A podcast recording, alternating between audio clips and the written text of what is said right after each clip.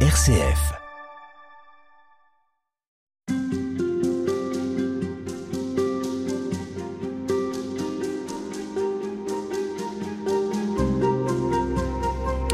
Il n'est pas toujours facile de proclamer que le Christ est venu sauver le monde. Qu'est-ce que cela peut bien vouloir dire dans un monde qui ne connaît plus très bien Jésus? Est-ce que le Christ agit aussi pour ceux qui ne croient pas? Et puis, en quoi le christianisme est-il différent si toutes les religions se valent? Jésus n'est-il pas d'abord un excellent philosophe, un maître de sagesse? Eh bien, c'est à toutes ces questions auxquelles nous sommes parfois confrontés que vous avez voulu apporter une réponse, monseigneur Roland Minrat. Bonjour. Bonjour à vous. Vous avez été euh, professeur du christianisme ancien et médiéval à l'université de Strasbourg après avoir été au service diplomatique du Saint-Siège. Auparavant, vous étiez archevêque de Dijon pendant 18 ans. Et puis, vous êtes l'auteur d'un livre intitulé Jésus, avenir de l'homme que vous publiez aux éditions du Cerf. Alors, on le voit bien dans l'évangile au fil de ces rencontres, le Christ va parler à tous, il va s'adresser aux foules, le tout venant, et il va enseigner à ses disciples. Alors, qu'est-ce qui, dans son discours, qu'est-ce qui, dans sa parole, peut continuer à nous concerner 2000 ans plus tard, croyants et non croyants Je crois qu'il y a quelque chose de fascinant euh, dans la manière dont Jésus s'exprime, surtout dans les évangiles synoptiques. Euh, c'est un langage qui est à la fois très fort, décapant, qui ne cherche pas à flatter et qui rejoint, et c'est ça qui est la force, qui rejoint quelque chose de central dans l'être humain, dans le cœur de tout homme. Et c'est ça qui fait que cette parole ne vieillit pas, que cette parole peut être accueillie dans tous les contextes culturels et de civilisation, y compris dans les changements que nous vivons aujourd'hui. Et c'est pourquoi moi j'ai été frappé par le fait que souvent en dehors du christianisme, que ce soit des philosophes comme Kant, comme Hegel et d'autres, qui ne sont pas spécifiquement adeptes du christianisme, mais qui sont croyants, qui sont déistes au moins. Ils disent que Jésus est le seul qui a une parole de vérité sur, sur l'homme tout entier. Et pourquoi? Je crois que c'est parce que Jésus a vécu euh, jusqu'au bout ce qu'il a prêché. Donc c'est non seulement ce qu'il dit, mais aussi la cohérence avec ce qu'il a prêché. Absolument. Parce que les beaux discours, euh, nous connaissons des tas de gens capables d'en faire. Mais qui a aimé jusqu'au bout? Qui a donné sa vie euh, en cohérence avec ce qu'il a prêché? Si ce n'est Jésus. Et Jésus nous surprend chaque fois. Nous lisons euh, continuellement les paraboles de Jésus. C'est extraordinaire au point de vue même pédagogique comment il a su dans des, des, images prises sur le vif de la vie de la société, transmettre un message sur Dieu. Qui est Dieu? Alors derrière son, son discours, il y a toujours le, le règne de Dieu. Je suis venu pour faire éclater le règne de Dieu pour lui donner consistance. Et le règne de Dieu, il est tout entier dans Jésus. Mais alors, qu'est-ce qu'on appelle le règne de Dieu? Est-ce que c'est pareil que le royaume? Est-ce que c'est euh, qu'est-ce que ça peut bien vouloir dire le règne de alors, Dieu? Oui, oui. Écoutez, le règne de Dieu, c'est la manière active et euh, dynamique d'exprimer l'idée de royaume. Royaume, ça donne l'impression de quelque chose de statique, quelque chose de territorial. Non, c'est le mot grec, c'est basileia, c'est la souveraineté de Dieu. Voilà la souveraineté de Dieu, le règne de Dieu. Alors, nous avons le choix entre entrer dans cette dynamique du règne de Dieu ou bien euh, nous confier à d'autres règnes hein, qui euh, nous euh, guettent, qui sollicitent notre adhésion et qui quelquefois prennent des allures extrêmement inquiétantes, comme ça, ça, a été souvent le cas dans l'histoire humaine. Mais qu'est-ce que vous voulez dire, par exemple, comme autre règne qui pourrait ah quelque bah part substituer le règne de Dieu? Oui, ah bah, écoutez, toutes les idéologies qui sont des façons d'imposer à des populations entières une vision unique du monde et euh, contraindre les, euh, les hommes à entrer dans une vision, c'est ça. Du, du temps de Jésus, le, euh, une alternative au règne de Dieu, c'était le règne de César. Mmh. Hein, et ça, l'Apocalypse en, en, particulier le note. Sous quelle souveraineté, sous quelle maîtrise plaçons-nous notre vie? Si Jésus nous dit, c'est Dieu.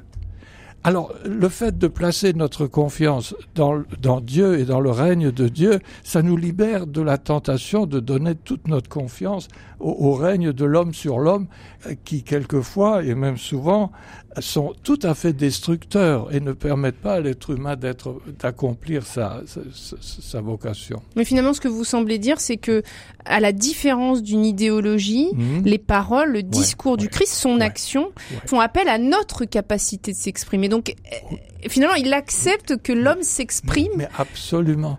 Et euh, le, le, le, le, discours de Jésus, il est toujours au-delà de la, de la, du revêtement euh, culturel qu'il peut revêtir.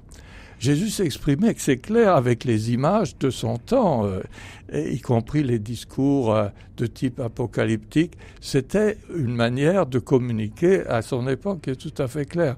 Mais ce qu'il dit n'est jamais rattaché à une, euh, forme unique de, concevoir le monde. Il nous renvoie toujours à quelque chose qui nous dépasse. Et toute la pédagogie de Jésus, c'est de nous aider à sortir de nos conforts, de nous-mêmes, de ce que nous retenons comme euh, devant être fait, euh, pour euh, aller plus loin. Et l'être humain, il est fait, selon Jésus, non pas pour mettre en œuvre des, prescriptions et des choses comme ça, mais pour regarder plus loin. Et, toujours sans, pouvoir s'en sortir lorsqu'il s'enfonce. C'est ça la pédagogie du Dieu de Jésus.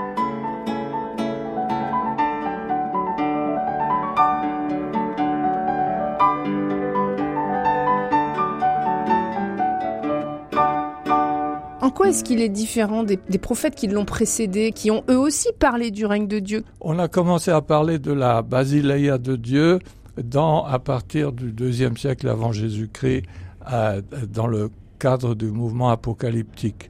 Mais qu'est-ce qui change Jésus? C'est que il est lui-même le règne de Dieu. Et il vit ce qu'il dit et il donne à ceux qui le suivent, qui sont ses disciples, la, force d'entrer dans, dans cette même dynamique. Euh, Jésus dit, euh, convertissez-vous, euh, tournez-vous vers le règne qui vient. Le règne de Dieu, c'est toujours, c'est pas quelque chose d'abstrait. C'est l'homme capable de, avec la, la grâce du Christ évidemment, d'accomplir pleinement ce pourquoi il a été fait, de sortir de, tout, de tous ces enfermements, de tous ces esclavages, d'abandonner ces idoles. Parce que l'idole, ça peut être l'avoir, ça peut être le pouvoir, ça peut être le savoir, ça peut être tout ce que nous considérons comme euh, nous donnant des assurances, des sécurités en cette vie. Mais Jésus dit, mais attention, euh, regardez plus loin. Regardez plus loin, donnez votre confiance à, au règne qui vient et devenez des acteurs du règne. Et la grande découverte de, enfin de la, parole de Jésus et que les évangélistes ont mis en lumière, c'est que le règne de Dieu, c'est pas seulement quelque chose de futur. C'est une, réalité qui commence dès maintenant dans la foi et qui transforme déjà ma vie maintenant et qui en fait euh, quelque chose qui, qui toujours s'approche de ce règne. Et ce règne sera celui de la vie éternelle lorsque nous aurons terminé notre pèlerinage sur la terre et ce règne sera en cohérence avec la vie que nous avons menée sur la terre.